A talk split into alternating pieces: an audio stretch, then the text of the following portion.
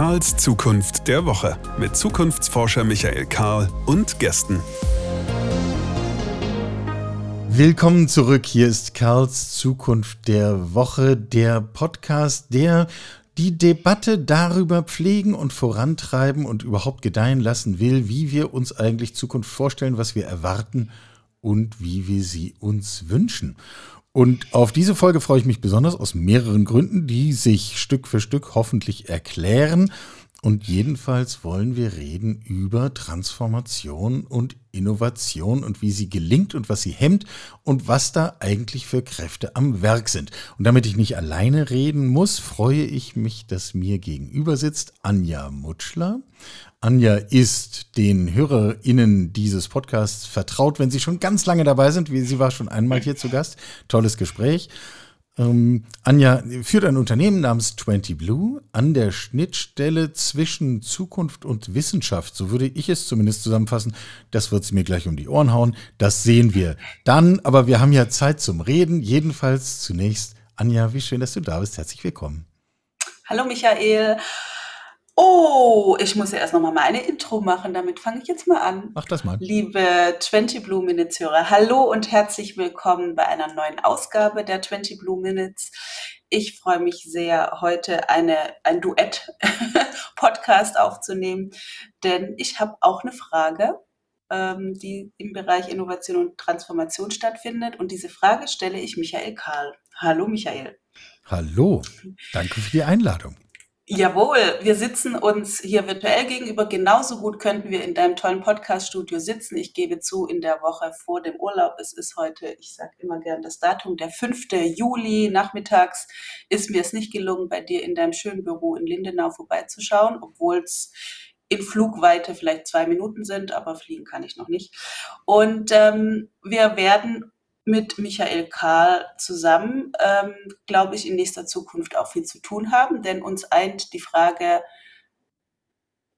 wir müssen die Welt verändern, damit ja. sie weiter besteht. Ja. Und wir wollen das gut und richtig machen und wir wollen so viele wie möglich mitnehmen, aber wir wollen aufhören, äh, Nischen zu bauen für Menschen, die weiter so denken und weiter so handeln, sondern unser gemeinsames Thema, über das wir schon oft gesprochen haben, sei es hier, sei es in Meetings oder auch mal beim Bier, ähm, wie kriegen wir es hin, dass Disruption und Veränderung etwas wird, das die Leute annehmen können? Und einige dieser Fragen, die ich mit Michael Karl, der gelernter Theologe ist, Jawohl. und dann im Radio lange gearbeitet hat, was mhm. äh, man auch hört, weil er geschliffener spricht als ich. Das ist aber nicht schlimm, es ist ja ein Podcast.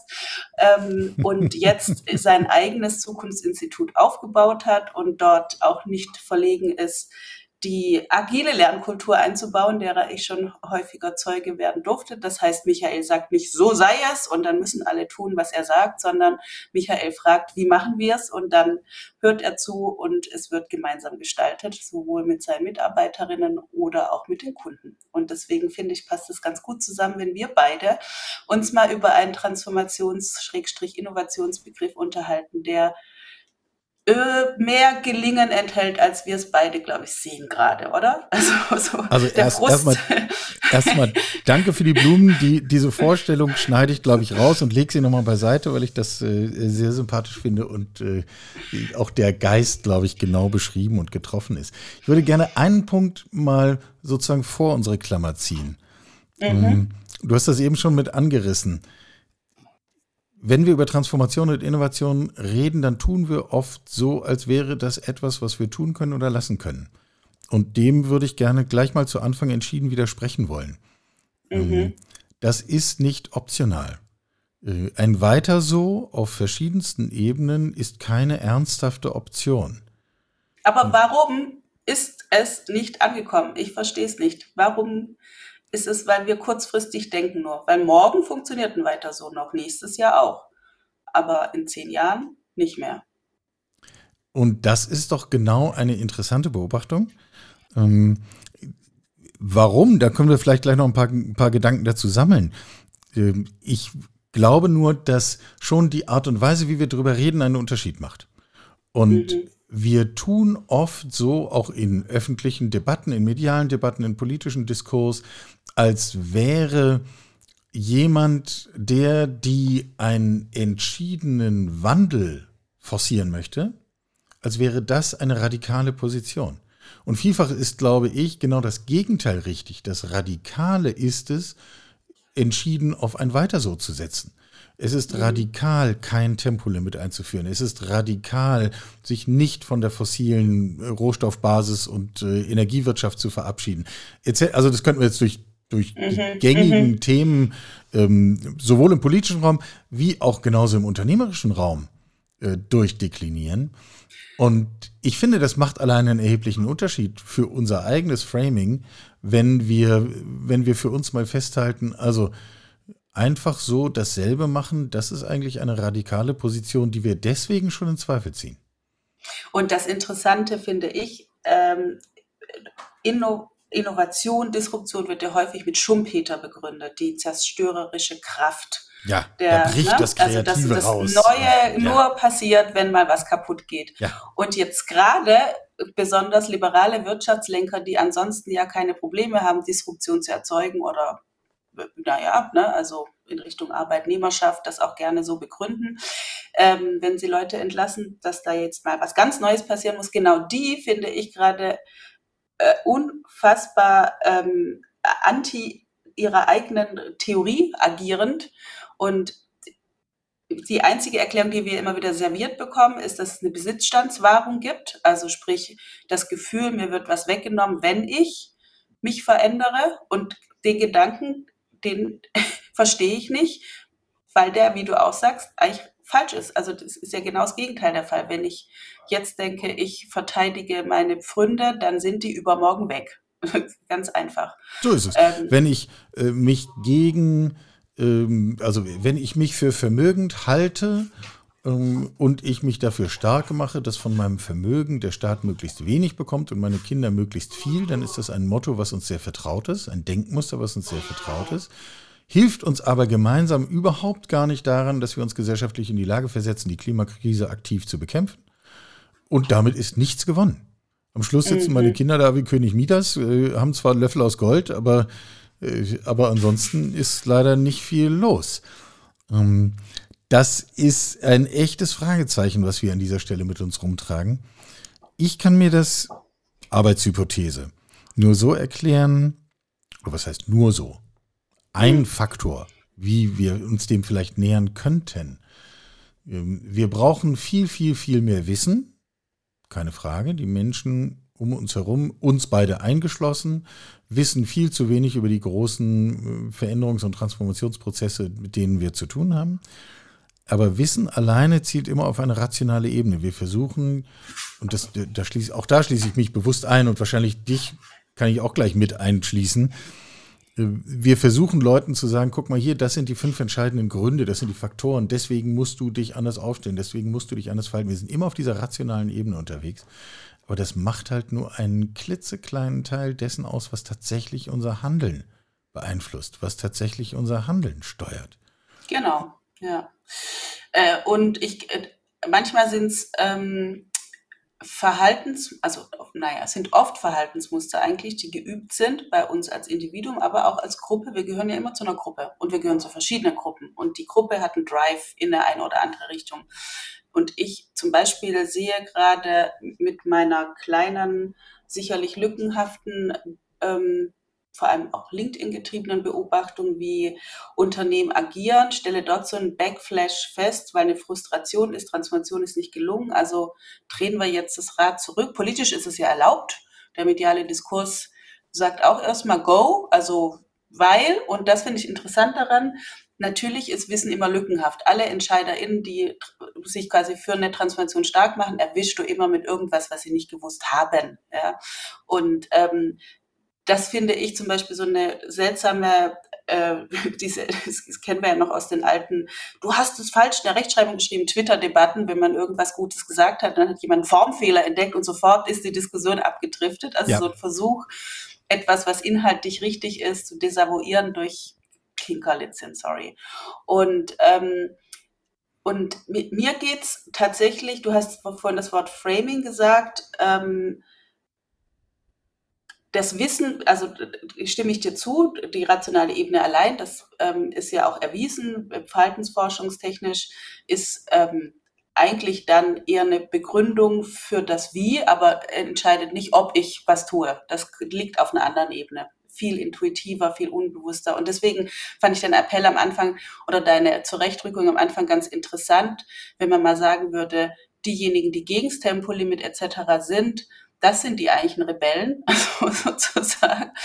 Ähm, also wo, an, an welcher Stelle kommen wir dorthin zu sagen, ähm, das neue Normal, wie es dann ja immer wieder bezeichnet wird, was total integrativ funktionieren würde, weil am Ende den Planeten wollen wir alle retten. Wir wollen ja überleben. Also das ist immer wieder was, wo ich sage, das ist mega intuitiv. Überleben wollen wir alle. Und ähm, eine grundsätzliche Haltung sich eher fürs Leben als für den Tod zu entscheiden, beinhaltet, dass ich mit daran wirke, dass es nicht so heiß wird und hm, so. Ähm, und da deswegen hat es für mich tatsächlich gegenaufklärerische Momente. Also ich find, empfinde die Diskussion tatsächlich getrieben von auch einer gewissen Lust daran zu zündeln und bestimmte äh, Verhaltensmuster bei uns Menschen, die ähm, die Sesshaftigkeit und Besitzstandswahrung mögen, in eine falsche Richtung zu treiben. Da sind teilweise leider, muss ich sagen, auch Medien mit beteiligt. Da sind, aber ich, da bin ich, also, ne, klar, Trump und Co., da, ich bin mir da nicht so sicher, das, für mich fühlt es sich an wie eine Lust am Zündeln. Also du, du hast an sich einen Genuss darin zu sehen, dass die Menschheit sich falsch entscheidet. Das beschäftigt mich, weil ich gar nicht glaube, dass es eine individuelle Geschichte ist. Da komme ich wieder auf mein Gruppentheorem zurück, dass jetzt einzelne Personen sagen, ich will weiter mein machen, sondern dass man sich in einem Konsens empfindet und natürlich so verhält, wie der Konsens es möchte.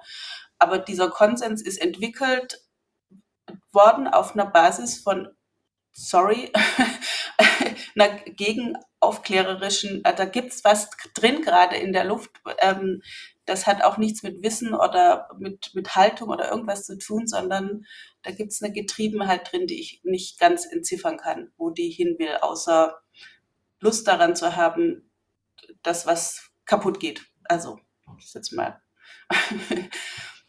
einfach zu formulieren. Da müssten wir gleich noch mal ein bisschen drüber nachdenken, was davon vielleicht die Wurzel sein könnte. Ähm, aber zwei Gedanken, ähm, um die Punkte von dir aufzunehmen. Das eine, ich glaube, wir müssen zu einer anderen Vorstellung davon kommen, was es heißt, dass Dinge von Dauer sind oder dass wir einfach weitermachen. Und ich glaube, mhm. dass wir uns nützen, helfen und dass wir auch auf Transformation und Innovation treiben, wenn wir uns an bestimmten Stellen einfach davon frei machen. Also simples Gedankenexperiment. Wenn wir Privates erleben, wenn wir Ehen nicht auf Dauer schließen würden, ja. sondern wenn wir Ehen so schließen würden, dass sie automatisch nach zehn Jahren ja. enden. Und ja. zwar nicht dann nochmal neu verhandelt werden, sondern es ist einfach vorbei.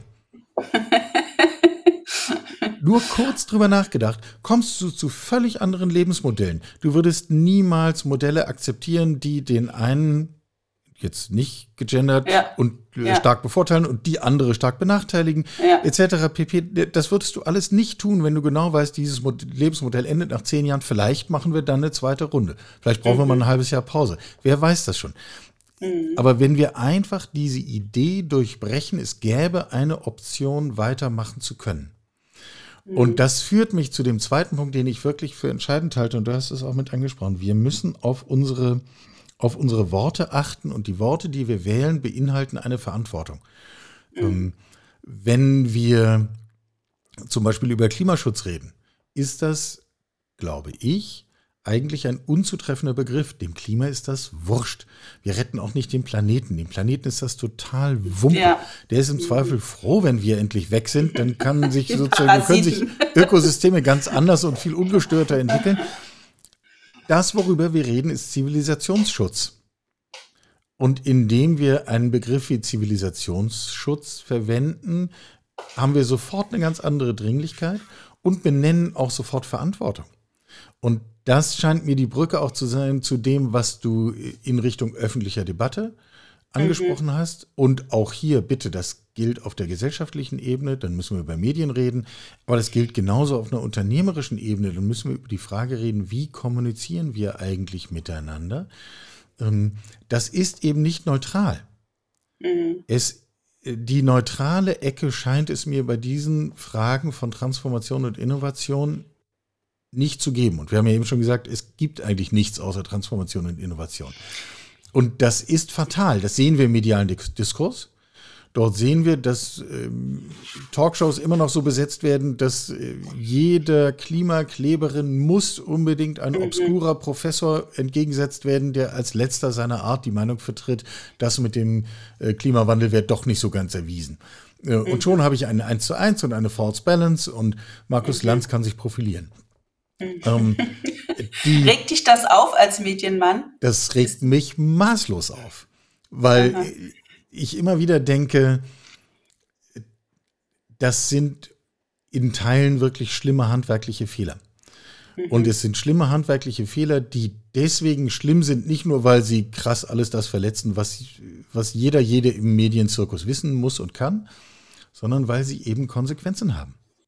Mhm. weil es die neutrale Ecke nicht gibt, weil wir, indem wir Diskurs gestalten, und wieder, ne, immer wieder das Sternchen, ob gesellschaftlich oder unternehmerisch oder mhm. privat, welche Ebene auch mhm. immer. Wenn wir Diskurs gestalten, dann haben wir eine Verantwortung dafür, mit welchen Worten wir das tun, mit welchem Framing wir das tun. Ähm, und also widersprich mir. Äh, nichts tun ist eben keine Alternative, keine neutrale Ecke. Na, ich denke gerade ähm, über eine Sache nach. Stell dir mal vor, wir würden die Wörter Transformation, Innovation mal streichen ja. und dadurch, indem sie nicht mehr benannt werden, zur Normalität machen. Weil was alltäglich ist, benennst du nicht mehr. Du handelst entsprechend mhm. was. Und mhm. wenn wir uns als Menschen ansehen, wir entwickeln uns ja auch ständig fort. Also ich meine, ne? Hoffentlich. So, und das ist doch eigentlich schon ein Teil des Problems, dass man sagt, jetzt wird was anders, jetzt ist, musst du dich verändern, das wird wehtun, keine Transformation ohne Schmerzen. Wenn man versucht, also im Sinne von Sprache ist Verantwortung. Wenn ich jetzt ein Unternehmenslenker, Lenkerin wäre, dann wäre es ja auch mal ein Versuch wert zu sagen, wir sind immer auf der Reise. Also ich meine, produkttechnisch, man entwickelt sich ja auch die ganze Zeit. Als Unternehmen bist du immer auf der Reise es gibt ja ein charmantes Bild darüber nachzudenken, was steht auf dem Grabstein meines Unternehmens, wann bin ich am Ziel mit meiner Idee. Auch, ne, würde auch ganz andere Konzepte ermöglichen. Ich persönlich kann mir das gut vorstellen, dass ich irgendwann sage, so, das ist jetzt, ein Ziel ist erfüllt und gut ist. Oder äh, das ist jetzt so ein Seitenwitz, ähm, gab eine schöne Idee, wie wäre es, wenn jeder, der eine Milliarde erwirtschaftet hat, dann 100% Steuern, er kriegt eine, einen Platz nach ihm benannt und er kriegt eine Plakette, hey, you won capitalism, gut ist. Also, da gibt es schon viele Spiele, aber zurück zum Thema Transformation. Genau, ich glaube, im Original ist es ein Tweet, wo es dann heißt, es wird ein Dog Park nach dir benannt. Also ja, genau, ein ja, Ort, wo man in der Stadt den ich, Hund ausführen kann. You won capitalism, ja, genau. Ja. Genau. Lasst uns doch mal bei dem, das ist ja, das ist das, was ich an der Wachstums- äh, an dem Wachstum Narrativ ganz kompliziert finde, dass es eine fortwährende Wettbewerbssituation, die Sieger braucht, produziert und deswegen, ähm, weil der Mensch ganz offensichtlich, das glaube ich, nicht besonders gut im Prognostizieren ist, nicht besonders gut ist, sich Dinge vorzustellen.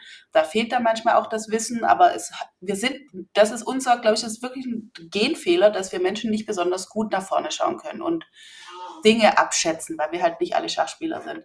Und dadurch kommt dieser Moment, dass du sagst, es ist eine Transformation. Das heißt, es wird sich was ändern. Das heißt, es ist morgen möglicherweise schlechter als heute und zack, sind alle raus. Und das fände ich interessant, weil wie gesagt, ich mh, hm, tatsächlich, ich bin sehr traurig, dass der politische Diskurs gerade so läuft, wie er läuft, weil man den einfachsten Weg gewählt hat, die Don't shoot the messenger, doch, machen sie. Also ich meine, die Grünen sind jetzt nicht angetreten, um zu sagen, wir haben uns jetzt Kraft unsere Suppe ausgedacht, dass sich was ändern muss. Nein, sorry, das ist noch nicht das Thema. Und, und ich hätte mir wirklich, ich habe am Anfang an, ich dachte, geil, da sind ganz viele Menschen mit gemeint, die eine Idee, also die, ne, das hat, es hätte eine Breite, und dann reden wir jetzt wieder nur über Formalia und nehmen den einfachen Weg und nebenbei wächst Populismus und sowohl Politik als auch Medien nehmen diese Verantwortungssprache nicht wahr. Okay, er nickt. Ja.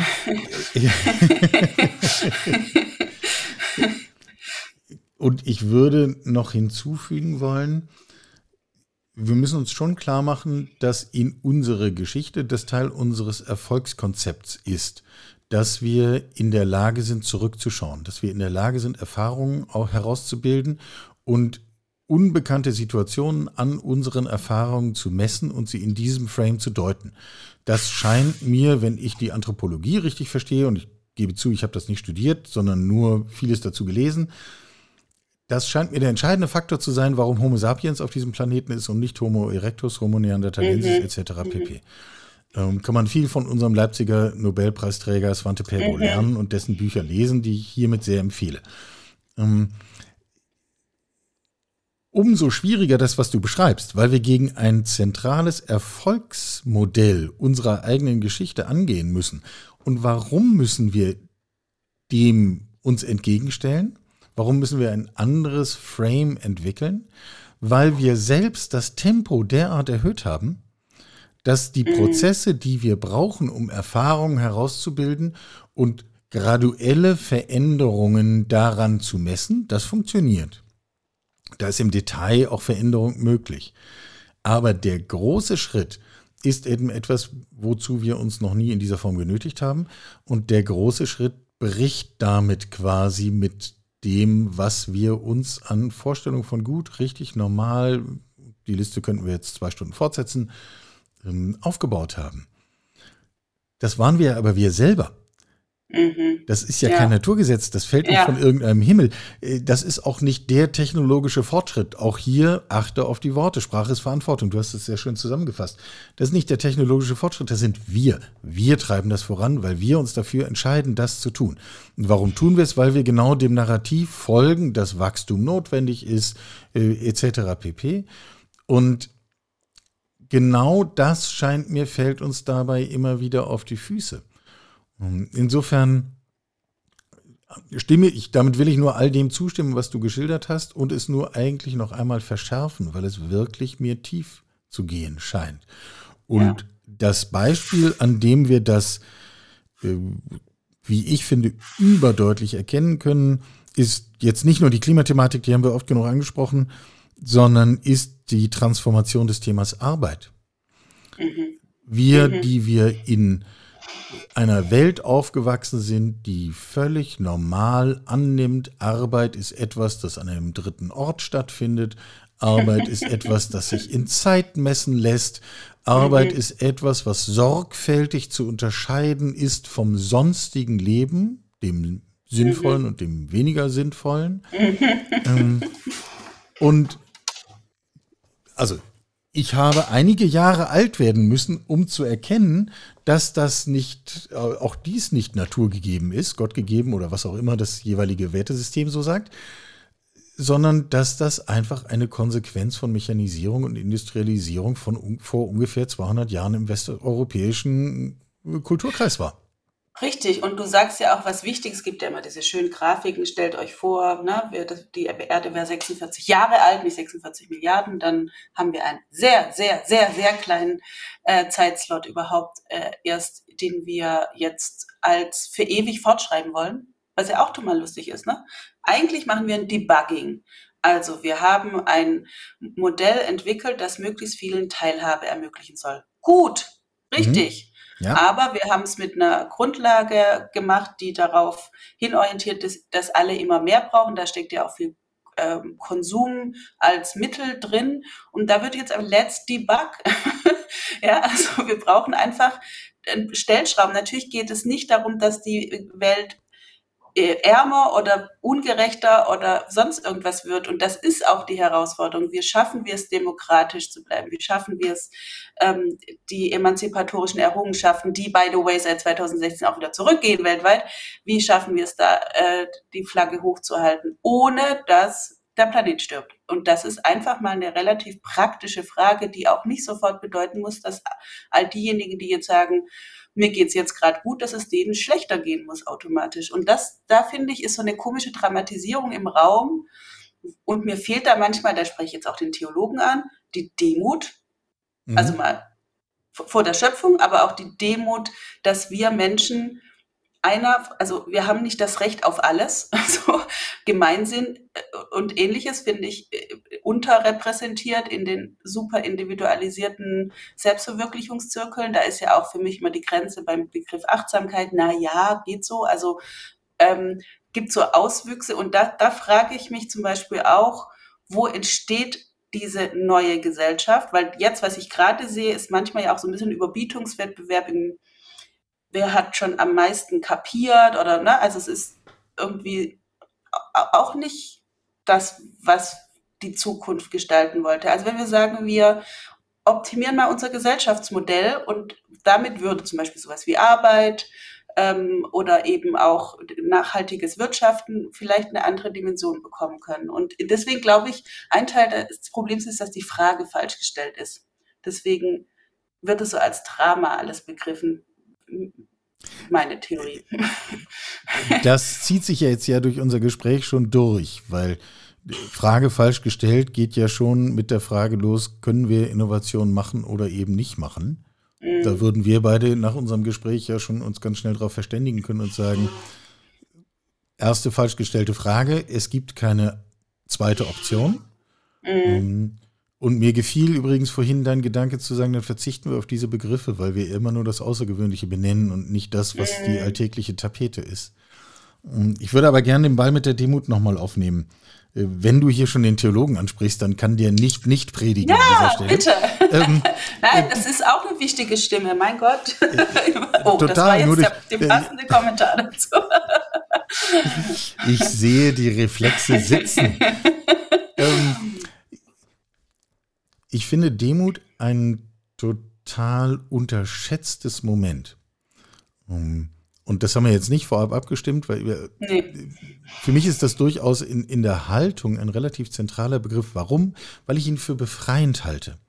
Wenn wir nämlich zu einem Punkt kommen, wir haben eben über Arbeit diskutiert, wenn ich mich davon losmache, dass es eine Schablone gibt und so muss es sein und ich muss dementsprechend und wir Menschen, wir haben das so gemacht und wir können gar nicht anders und wir müssen das fortsetzen. Wenn ich mich von dem freie und sage, ich bin ein Stück demütiger, ich bin nur ein Teil hier und ich mhm. versuche an meiner Stelle sinnvoll zu wirken und mehr, mehr Gutes als Schlechtes zu tun, mhm. ähm, dann kann ich mich damit von genau diesen ganzen Ansprüchen auch ein Stück weit lossagen. Ja. Ähm, und dasselbe, äh, wenn ich mir eine technologische Innovationssituation vorstelle, auch da ein Stück Demut äh, bringt mir genau die Freiheit, mich der Zwangsläufigkeit der Frames zu entledigen. Mhm. Und das scheint mir doch ein verkanntes Moment zu sein. Und mhm. da könnten wir, glaube ich, eine Menge Energie rausziehen. Und jetzt könnten wir das Ganze irgendwie ein bisschen 21. Jahrhundert mäßiger formulieren. Du hast vorhin Debugging genannt. Also Debugging of Frames wäre etwas, was dann irgendwie deutlich mehr nach einem Buch klingt, was wir beide irgendwann mal schreiben könnten. Ja! Aber meint genau dasselbe. Ja. Also schauen wir uns doch mal an, was sind denn unsere Vorstellungen von Normalität, unsere Vorstellungen davon, was wie zu sein hat, unsere Vorstellungen davon, was diese Normalität ist, die wir angeblich einfach nur weiterschreiben müssen, verbessern müssen, intensivieren müssen. Das nächste Auto hat 50 PS mehr und, und all diese Themen. Ähm, und machen doch einfach mal schlicht das, was wir Debugging nennen und gucken, wo passen eigentlich diese Frames nicht mehr. Mhm. Führt uns erneut zu der spannenden Frage, wohin nehmen wir eigentlich die Energie dafür her und wo, wo sind eigentlich die Hebel dafür? Und die finde ich komplex und es gibt nach allem, was ich überblicke, keine eine Antwort darauf. Also weder im unternehmenskulturellen Kontext, wie fördere ich eine Kultur der, der Innovation, noch ähm, im persönlichen, im politischen, im gesellschaftlichen, auf allen Ebenen. Ähm, zumal wir das haben, was du beschrieben hast, nämlich äh, ja durchaus reaktionäre Kräfte unterschiedlichster Arten. Hm. Hm. Ja. Also äh, zu dem Thema, wo gibt es sozusagen einen Klick im Kopf, wie kann der passieren? Bin ich jetzt ganz kurz ähm, im Werbemodus, denn in zwei Wochen nach diesem Podcast erscheint ein anderer Podcast mit Daniel Probst von Verwegen und Trefflich, eine äh, Beratung, die sich genau damit beschäftigt, äh, was muss eigentlich vor davor passieren, bevor ein Unternehmen sich verändert. Also muss ganz viel bei Menschen passieren und das machen die im Grunde, ne? eine Organisationsentwicklung. Und da hat er ein paar ganz spannende Ideen mitgebracht. Ich stimme dir aber zu, das ist ein sehr komplexes Feld und ähm, ich finde sehr schön jetzt bei diesem Podcast zu sehen, wir haben uns kurz abgestimmt grob und jetzt haben wir aber was entwickelt, weil wir gesagt haben, wir gucken, wo es uns hintreibt. Und diese Art der schöpferischen ähm, Kraft, diese Kreativität, die sein darf, die finde ich, würde uns allen auch gut tun. Mir fehlt Fehlerkultur. Wieso darf ein Politiker keine Fehler machen? Was soll das? Ne? Wieso ähm, sind wir immer, das Nebenbei, ist eine wenn ich da kurz rein, ja. Wenn ich da kurz reingrätschen darf, äh, auch da geht mein Sprachradar an. Ich halte Fehlerkultur naja, also wir wollen es ja eigentlich nicht die Fehler, wir wollen ja eigentlich lernen. Also äh, ja, eigentlich ja, genau. müssten wir über ja, eine Lernkultur reden Lernkultur und nicht über eine Fehlerkultur. Ja, genau. Also äh, Fehlerkultur ist in dem Falle ja auch negativ als fehlende Fehlerkultur ist ja auch eine lustige pleonastische Form. Genau, genau. Aber ähm, also was, das wollte ich jetzt sagen, dieses sich Dinge entwickeln lassen und gucken, was rauskommt. Deswegen habe ich auch nie verstanden, warum jetzt bei der Corona-Politik so ein harter Bash kam. Natürlich haben wir alle gemeinsam kollektiv gelernt, wie es am besten läuft. Ja, so läuft's. Das passiert dir individuell als Mensch. Äh, du fällst hin, du lernst und machst es danach besser. Wieso? Das ist ein ganz einfaches Prinzip. Äh, das würde schon mal helfen, wenn das alles sein dürfte. Ja, ja, äh, äh, zwei Anmerkungen dazu. Ähm, ich würde gerne an dieser Stelle einen kleinen Literaturhinweis unterbringen. Ähm, die, wie ich finde, bestechend klügste und ganz, ganz praktische Analyse dessen, welche Kräfte sind da eigentlich im Individuum am Werk, mhm. ähm, ziehe ich aus einem Buch, das den Titel Switch trägt und von zwei amerikanischen Brüdern geschrieben ist, Chip und Dan Heath heißen sie. Um, steht in Show den Show Notes. ähm, muss jetzt niemand den gespitzten Bleistift suchen. Ähm, die uns mit dem klugen Bild versorgt haben, dass wir im Grunde uns verhalten wie eine Gesamtkomposition aus einem großen Elefanten. Das beschreibt sozusagen unsere emotionale Seite, einem kleinen Reiter, der oben drauf sitzt und versucht, diesen Elefanten irgendwo hinzubringen. Und schon wird im Bild deutlich, das geht nur sehr eingeschränkt und wenn auch nur für kurze Zeit und es wäre wahnsinnig anstrengend. Und zum Dritten de, dem Pfad, den wir diesem Elefanten anbieten.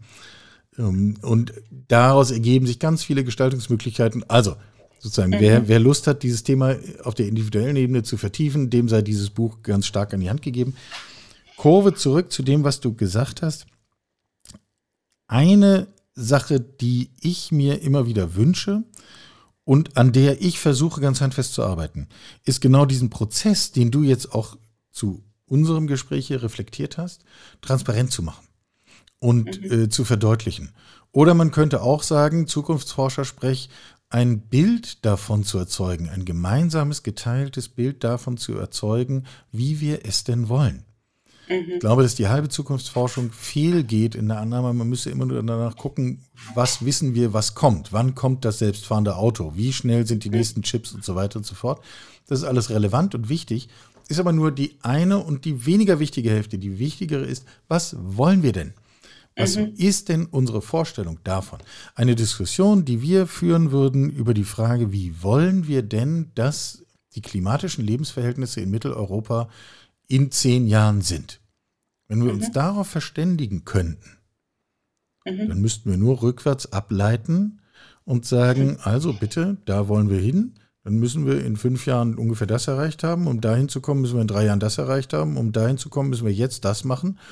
Ähm, das ist auch eine ganz schlichte gedankliche Übung, die, die wir auch immer wieder in Beratungssettings äh, auf die Agenda bringen, um zu zeigen, das gemeinsame Bild einer erstrebenswerten, halbwegs wahrscheinlichen, aber vor allem attraktiven Zukunft. Das ist der Dreh- und Angelpunkt mhm. ähm, auch eben von Transformation und Innovation. Ähm, umso mehr, wenn das gilt, was wir jetzt beschrieben haben, dass wir ja gar keine Alternative haben. Also dann müssen wir ja mal drüber reden. Und drüber reden klingt immer so schlicht. Und ich muss, das wird dir nicht anders gehen. Äh, warum macht der Mensch Podcasts? Warum, reden, miteinander reden. Klingt so altertümlich, klingt so harmlos, klingt so, naja, irgendwie, man redet halt mal. Mhm. Aber ich glaube, dass wir diesen Prozess gar nicht unterschätzen können. Du hast vorhin mhm. Sprache ist Verantwortung gesagt und genau das ist an dieser Stelle gemeint. Ich glaube, das ist ein schöner Schlusspunkt. Ja, ja. Dann lassen wir ihn. Äh, nein, ist es natürlich nicht. Es ist eine Etappe. wir, äh, wir haben, so viel kann ich versprechen, wer daran Interesse hat, wir haben äh, einen halben Tisch voller Ideen, was wir in den kommenden Monaten zusammen machen. Wir beide plus weitere Partnerinnen und mhm. Partner. Ähm, wir werden von uns hören lassen. Aber für heute machen wir mal einen Schlusspunkt. So, genau. Ähm, ja. Und ich darf darauf hinweisen, dass dieser Podcast erscheinen wird als eine Folge der 20 Blue Minutes. Ja. Donnerstag, den 13.07. des Jahres 2023. Und? Äh, in Karls Zukunft der Woche. Die genaue Folge konnte er mir nicht sagen. Ebenfalls am Donnerstag, den 13. Juli 2023. genau. Und wir sind so offen wie nur was für Reaktionen, Kommentare auf welchen Kanälen auch immer. Teilt bitte dieses, äh, teilt sowohl den Podcast als auch den Gedanken darin, denn ganz schlicht, nur durchs Reden kommen wir weiter. Anja, es war mir ein Sektfrühstück. Und das am Nachmittag, als ob wir nicht richtig arbeiten würden. Also, wir aber wir reden Arbeit. schön. Let's debug the future. Genau, äh, weiter geht's. Und ja, ich fand es auch sehr schön. Und wie das immer so ist, ein Podcast ist eigentlich immer ein bisschen zu kurz. Aber so ist es. So Freut euch auf es. die nächsten Folgen. Sie hörten Karls Zukunft der Woche, ein Podcast aus dem Karl Institute for Human Future.